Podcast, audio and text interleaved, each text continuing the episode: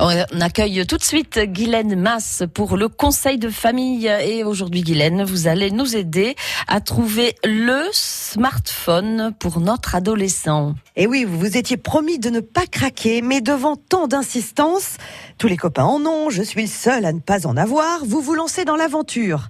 Achetez un smartphone à votre ado. Et là, c'est le drame. Choisir le bon mobile, le bon forfait, eh bien, ce n'est pas si simple. Alors, pour commencer, vous choisissez un smartphone, c'est-à-dire un téléphone qui a Internet, parce que votre ado ne va pas faire que téléphoner et envoyer des SMS. Il va évidemment aller sur les réseaux sociaux. Celui des ados, c'est Snapchat, hein, Facebook, c'est un petit peu pour les vieux. Il va suivre les actualités, publier des photos sur Instagram ou encore écouter des MP3.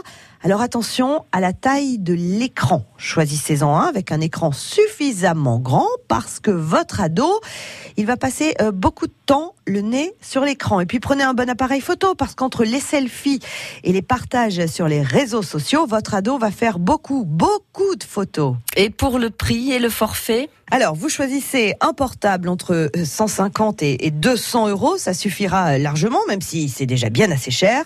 Et surtout, vous protégez l'écran, vous achetez une coque. Si vous regardez euh, les portables des ados aujourd'hui, tous les écrans sont cassés. Hein. Alors, euh, pour un ado, l'idéal aussi, c'est un forfait bloqué. Comme ça, pas de surprise, les forfaits débutent à 5 euros et suffisent largement, surtout si à la maison il est en Wi-Fi et au collège, normalement, il ne l'utilise pas. Merci pour tous ces conseils, Guylaine. Le conseil de famille est à retrouver sur francebleu.fr.